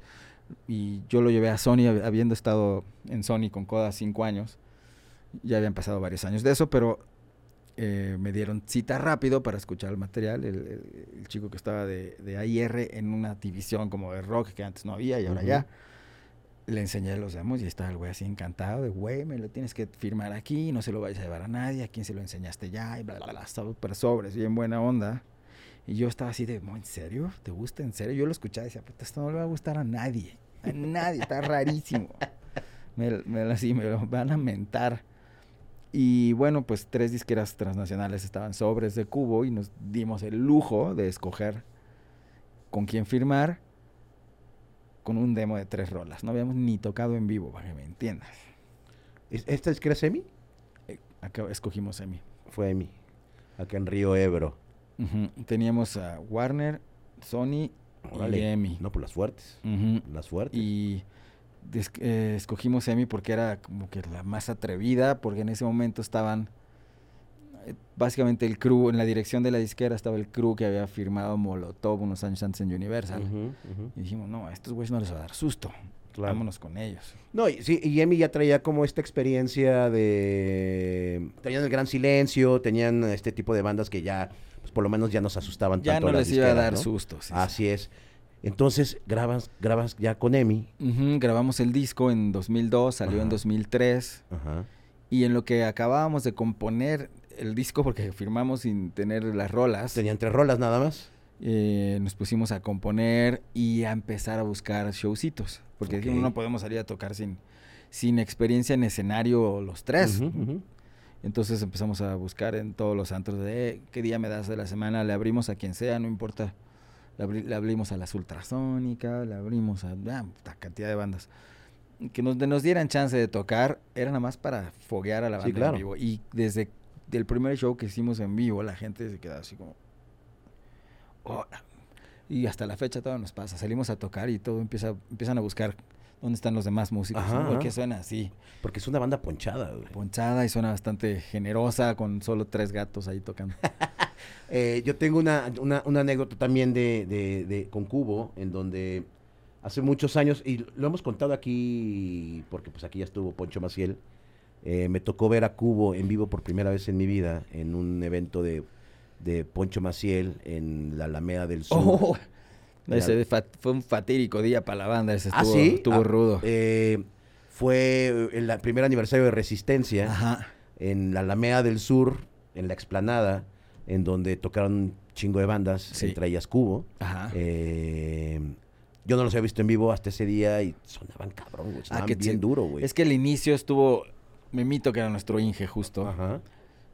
no en esos festivales no haces soundcheck, te trepas a la buena de Dios y te persinas para que todo salga bien, pues no, no nos persinamos bien, no salió bien, no le, le habían movido los canales de guitarra, los micros de las- del ampli de lira, se los habían puesto quién sabe en dónde, entonces las primeras dos o tres rolas no había liras, y, y la gente pues estaba bastante Ruda. ruda, había mucho, en esa época estaban muy, se había puesto en esos años muy, muy, muy de moda las bandas de ska. Sí. Entonces había mucha banda ska, que es banda ruda. Y no, pues empezaron a llover botellazos y hasta fruta. Naranjazos Pudimos, también. pudimos haber desayunado ahí. un coctelito ahí. pero luego ya, pum, me echaron, le encontraron las mendigas guitarras y ya las echaron y ya acabó el show mucho mejor. Pero el inicio dije, no, ya valimos. Nos, un van, caos. A, nos van a bajar y qué oso, ya ni modo. Si pasa, pues que pase. Pues sí. Y bueno, tú lo piensas así porque tienes tablas, pero Tarrito y, y el otro compa, el bajista, yo creo que han de a, haber él, estado a él le tocó un naranjazo en el bajo, le quedaron así. Todo. Y traía un Ernibol, me acuerdo, era Sí, un sí, sí. bajito carito. Son lindos esos bajos. Lindos, suenan, suenan, suenan tremendo. brutal. Oye, entonces, eh, pues ya los, los, los, los firma EMI, empiezan a rolar, me acuerdo MTV, cabrón, Sí. Telehit cabrón, Sí, sí. eh, la radio también empezaron a sonar cabrón. En, en órbita y, en- y así en, o en lo En, que eh, me acuerdo que en est- esta, esta estación, este, Alfa, en Alfa sonaban. ¿Sí? Eh, sí, claro. Órale, eh, lo porque mi mamá escuchaba Alfa y de Ah, repente lo escuchaba ahí. Mira qué chido. Y empiezan a rolar cabrón, güey. Sí, pegó bastante bien. Nos adoptaron muy bien, sobre todo los canales de videos.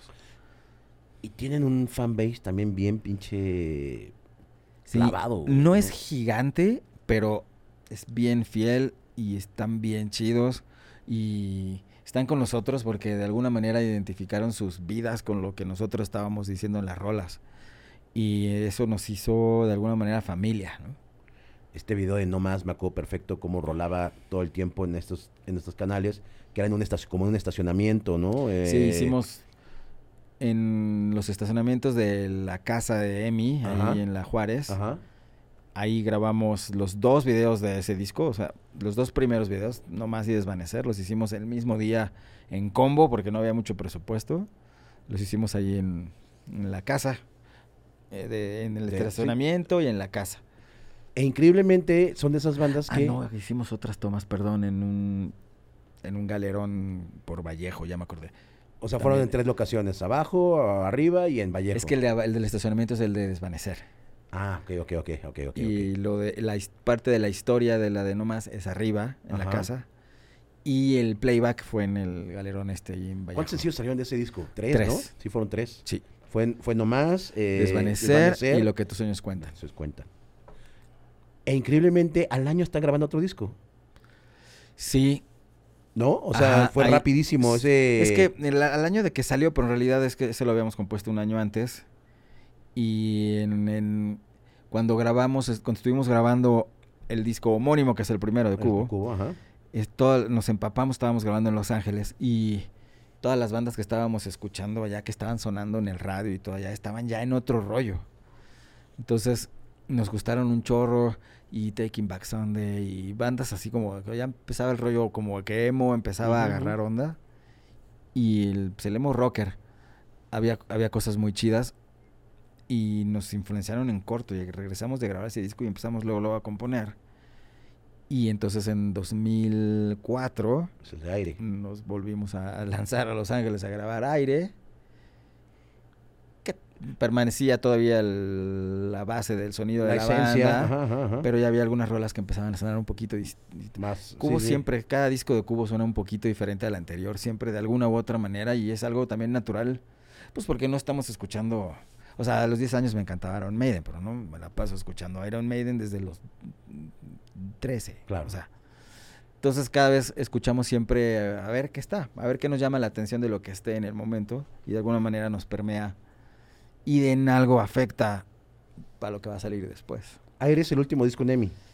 Eh, sí, íbamos a hacer un tercero, pero fue cuando eh, a mediados de los 2000 vino el- toda la crisis de la De la industria de la triste- ujú. música y, y nos estaban recortando los presupuestos así ya brutal y dijimos, no, mejor, mejor ya déjame salir porque ya ni te gastes la poca lana que tienes, que no me va a servir de nada, déjame yo buscarme otro lado y sí, pues sin bronca, nos dejaron libres y al en 2006 hicimos el disco 3, El 3. Que estuvo bien chido. Pero ese ese ya, ese ya es independiente. Sí. Ok. Independiente, cero presupuesto, Ok. pero muchas ganas. Y jaló bien fregón ese disco, es donde viene Fantasma, que de hecho. Fantasma, la ese disco lo pudimos, cosa que no pudimos lograr en los dos primeros discos con una transnacional, nos estaban pide y pide de Estados Unidos para sacar el disco allá. y la disquera no lo lograba. No, lo único que tenía que hacer era levantar el teléfono y decir, ok. Y no, pero ya solitos en el tercer disco, independientes, logramos que saliera el disco. En el gabacho. Logramos meter, en ese momento todo cambió. La gente que estaba en MTV, que era súper chida, súper atrevida y súper que quería proponer cosas, sale y empiezan a entrar gente de disqueras a MTV. Y, vieron el disco 3, que ya no tenía sello de, de Big Label. Y no, ya no los vamos a poner. Y yo, bueno, mami, tenemos dos discos, tenemos seis rolas en los 10 más pedidos en los últimos años en tu canal. No, no queremos que no tengan disquera. Órale. Pero en Estados Unidos no son así. Entonces lo sacamos en un sello latino allá y lo mandamos a MTV2, el video, y pum, también pegó chido. Y Telehit sí nos apoyó, fregón. Telehit sí nos siguió apoyando bastante. Y este Fantasma fue, estuvo medio año en primer lugar en Telehit y estuvo en MTV2 ahí en Estados. Unidos. Hicimos girita en Gabacho. Independientes, logramos visiblemente más cosas que, que con una disquera. ¿Había temor en ese cambio de transnacional a Sí, independiente? pues mate más que temor es que pues nadie de nosotros tenía la plata como Sí, para claro. hacer un lanzamiento mainstream, ¿no? Porque es una milloniza que pues, ni de broma. Entonces, eh, pues lo hicimos con tres pesos y videos de tres pesos y disco de tres pesos, todo lo que se pudiera hacer con la, con la lana que, te- que tuviéramos o que pudiéramos conseguir. Y aún así entramos. Lo que sí nos pusieron, hicimos en, creo que hicimos tres videos también del 3. Ujú. Y el último, que es de hecho una rola en inglés que se llama Getting Away. Hicimos un video muy perro que conseguimos apoyo de director super perro y de camarógrafo super perros y maquillista, hasta el maquillista de la película del kilómetro 31, ¿te acuerdas? Ajá, ajá. También se, se- todos se pusieron la camisota y nos fueron a ayudar para el video.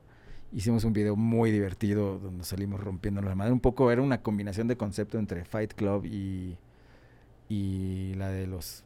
This is Sparta, ¿cómo se llamaba? 300. 300, iba a decir 300. 311, pero esa es la banda. Este, ajá, tipo, entre esas, un concepto entre esas, el pedo visual a lo que nos alcanzó de 300 con el contexto de, de echarte tiros buena onda, Tiros buena onda. tiros buena onda de, de- de- del club, de la pelea.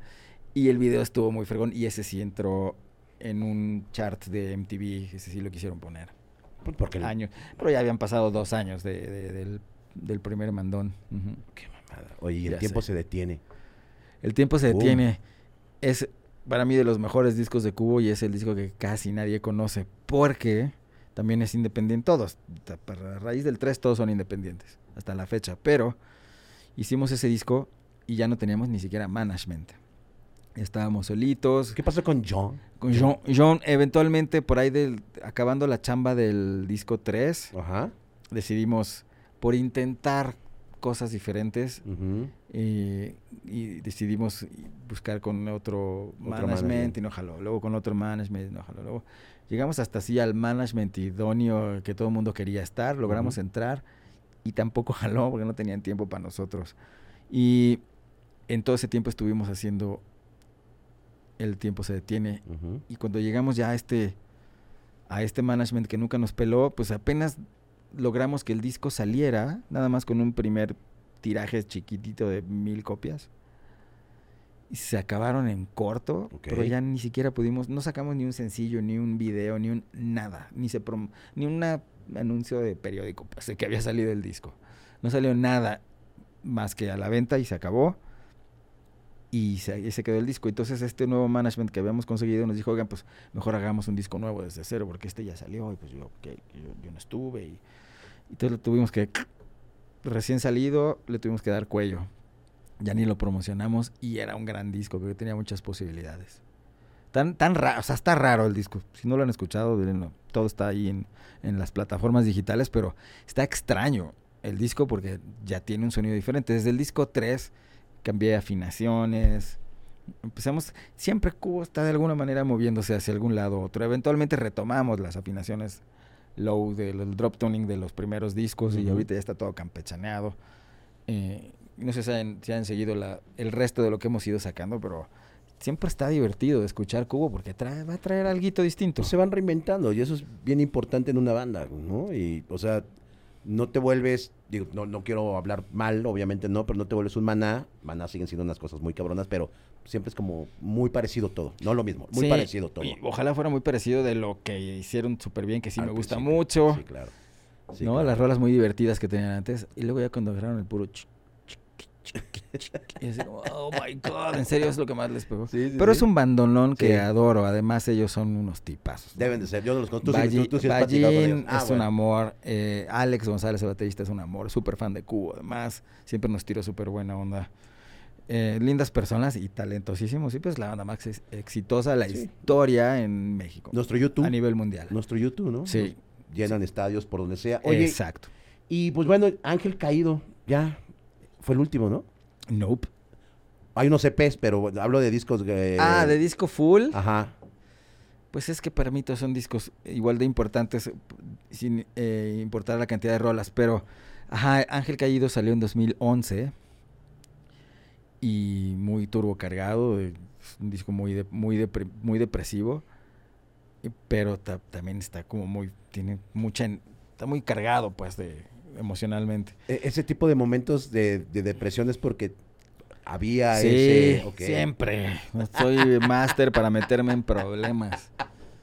Soy el máster para meterme en problemas. Y ese estaba mal. En es- cuando estaba escribiendo ese disco estaba mal. Pero mal, mal, mal. Y quedó así todo podrido. Pero quedó bonito y quedó muy fuerte. Y, hay- y también tuvimos sencillos bien, bien fuertes de ese Fueron disco. tres, sen- cuatro sencillos, según. Mm, no, sacamos.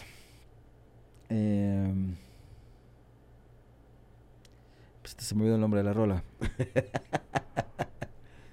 Ah, te digo.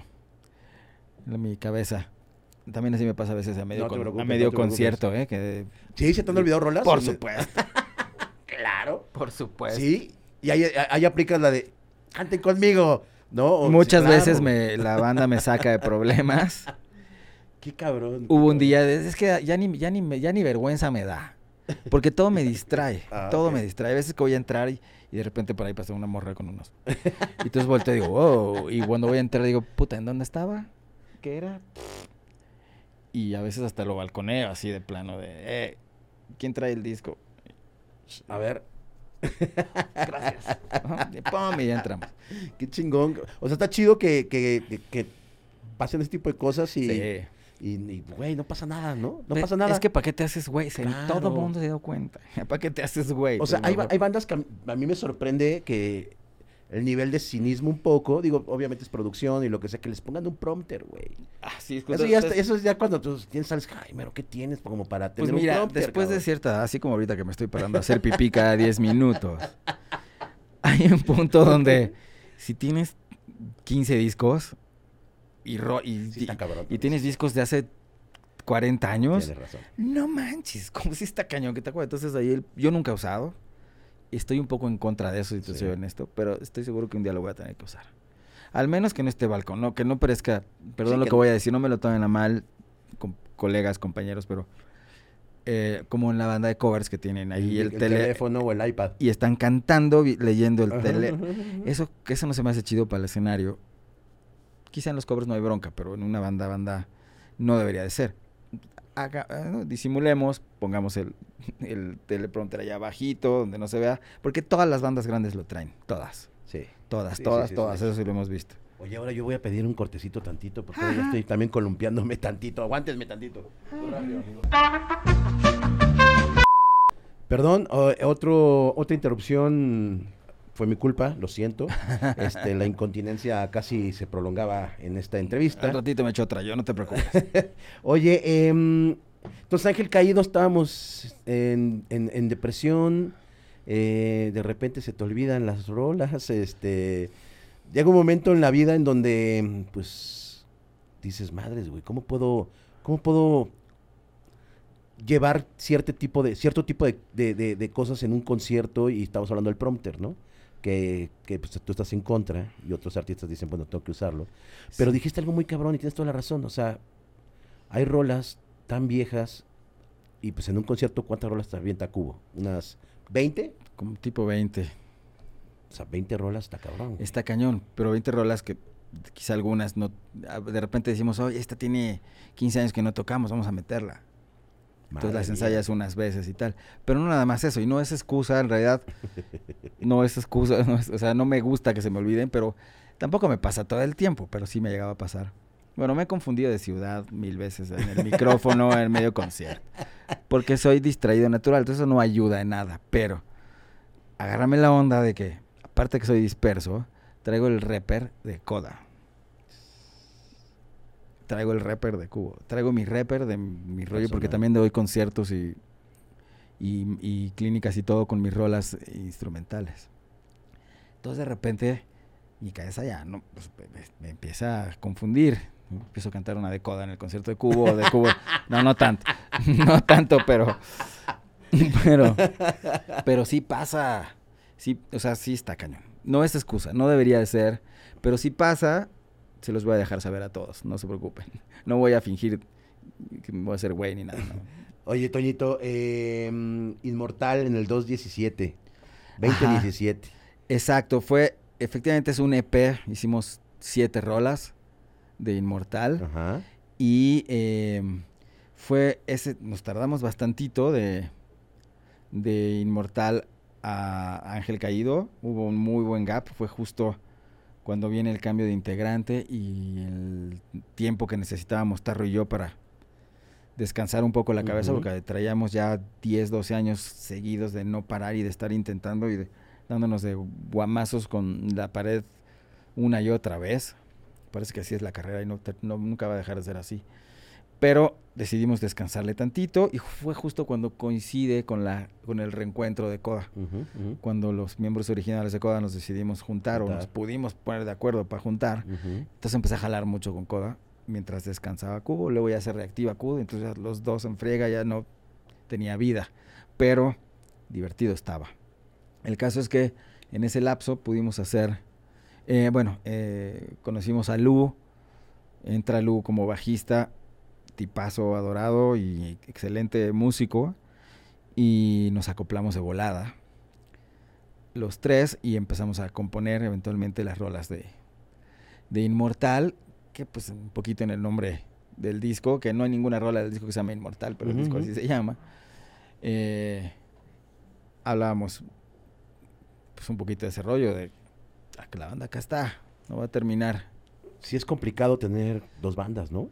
Sí. O sea, activas en el, en el mismo momento. Sí, es complicado, sobre todo cuando las dos están jalando.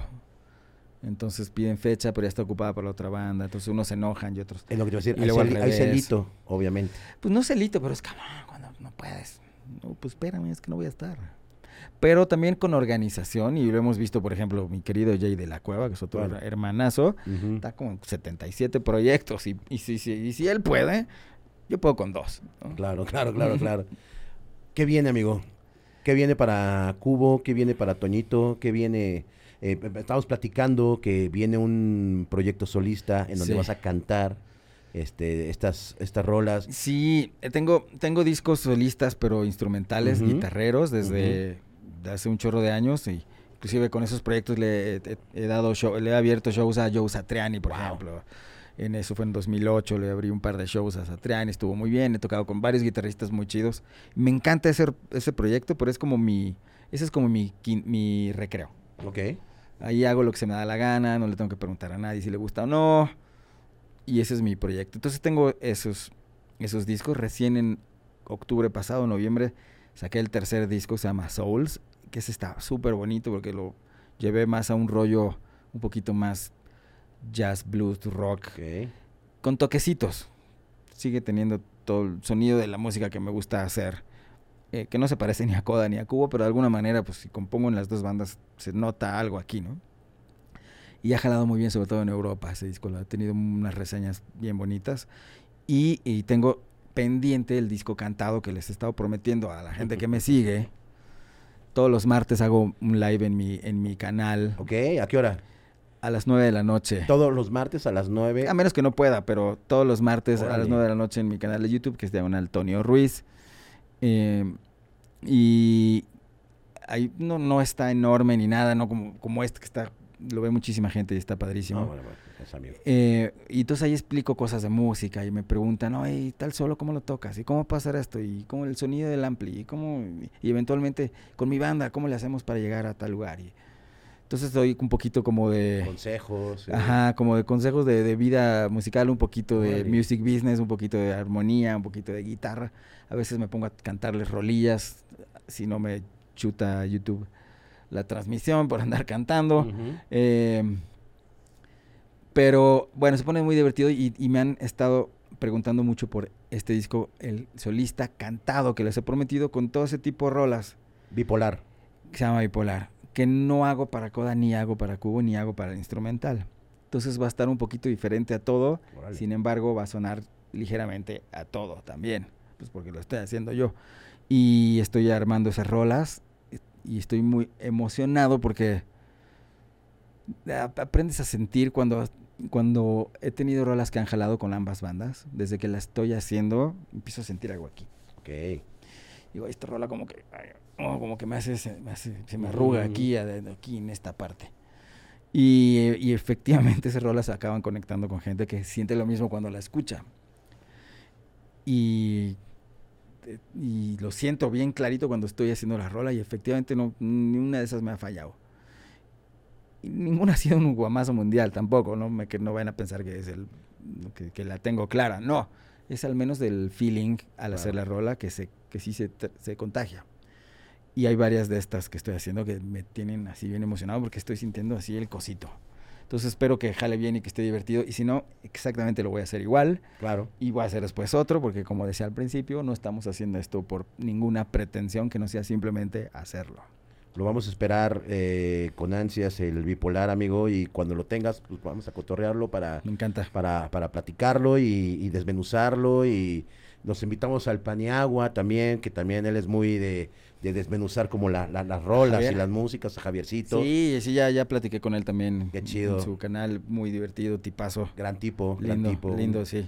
Ahí también póngale a Javier Paniagua, la neta hace cosas bien bonitas. Y, y pues bueno, na- ya para terminar, amigo, ¿qué estás escuchando? O sea, ¿tú qué nos puedes recomendar ahorita? Como para decir, güey, esto es lo que estoy escuchando en este momento. Diablos, no creo que les vaya a gustar mucho. No importa, échale. ¿Eres muy de Steve Bay y, No. y Satriani? No, Órale, qué cagado. no escucho casi nada de eso desde hace 25 años. Ok. Eh, de bandas de rock, es que me gusta, me gusta literal, iba a decir de todo, pero no, hay muchas cosas que de plano no puedo escuchar. O no me interesa escuchar, pues. Eh, pero sí escucho blues, jazz. Pero también escucho mucho, me gusta mucho el hip hop chido, el Órale. trap chido Órale. Antes de que se pusiera tan de moda y que lo hicieran tan al aventón. Entonces lo he dejado de escuchar ya los, o sea, los últimos dos años porque así como, oh, ya le dieron en la madre a esto que me gustaba tanto. Y de metal escucho bandas heavy y todo, pero no, no muy extremas. Ok. y a veces sí, a veces no, pero lo que escucho mucho porque me encanta prender el carboncito y echar la carnita. Yo Bien. parece que nací en Sonora o Bien, en bien. Monterrey, ¿vale? Bien, bien. Y me encanta poner country. Órale, Escucho un chorro de country. órale. Sí. Qué chingón. Si yo pudiera, me, me iba a vivir a Nashville. A Y me Nashville. llevaba mi estudio para allá. Qué Sería el más feliz. Mi hermana vive allá, fui hace poquito, no conocía y está cabrón. ¿eh? Es una locura. Yo también estuve esa- hace unos meses allá. en- Esa calle que se llama. eh, ay, no me acuerdo cómo se llama esta calle. Aparte, es una calle. Iba a ser Hollywood, no, pero esta sí. no, es, un nombre así no. más o menos. Ah, este Bueno, esta es donde están todos los pinches Sí, antros, sí, sí. cabrón. Donde está todo. Y to- todo el mundo toca y. De 10 de la mañana a- hasta que vuelve a amanecer casi. ¿No? Los pisos y pisos, edificios con bandas diferentes en Ajá, cada piso. de hasta arriba country, el de abajo blues, el de abajo y el de rock abajo. Sí, y uno tras otro durante varias cuadras. Es una maravilla. Y bueno, y ver a las mujeres con botas y faldas y de mezclilla. Ese y- rollo me súper encanta. Qué chingón. Sí, sí, sí, también comparto ese, ese gusto por, por ese lugar. Pues amigo, muchas gracias, mi Toño. Gracias, gracias a ustedes. Eh, te vemos pronto. Sí, Eh, invítanos a cuando estés haciendo algo para irte a grabar y, Claro. y hacer una capsulita y cosas así. Sí, sí, claro. Ahora vamos a anunciar unas fechillas acá en la ciudad. Este, padres, y ahí les aviso para que se den un rolecillo. Mucha mierda siempre, amigo. Gracias, igualmente. Un gusto. Muchas gracias. Eh, pues bueno, amigos, eh, esto una platiquita con Toño Ruiz, eh, guitarrista, músico, eh, productor, em, ser humano. em, y pues bueno, muchas gracias a todos los que nos están viendo, se siguen suscribiendo, eh, nos siguen viendo. gracias a Pau, ahorita que anda aquí con nosotros.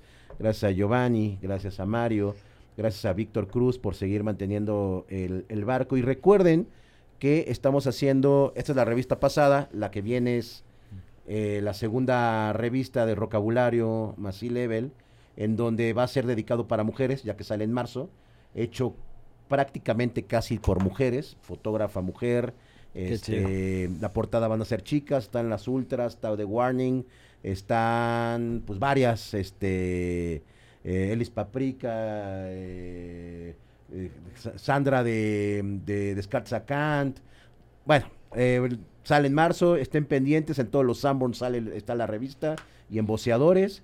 Y, Y está pues, preciosa además, está súper bien hecha. Ahí luego estaremos ahí contigo para que también estén con nosotros en la revista. Y pues muchas gracias a todos, diviértanse, pásenla bien, escuchen mucha música, no importa la que sea, eh, mientras sea música, pásenla bien, chido, gracias, bye. Gracias. Muchas gracias, mi Toño. No, a ti, hermanito. chido,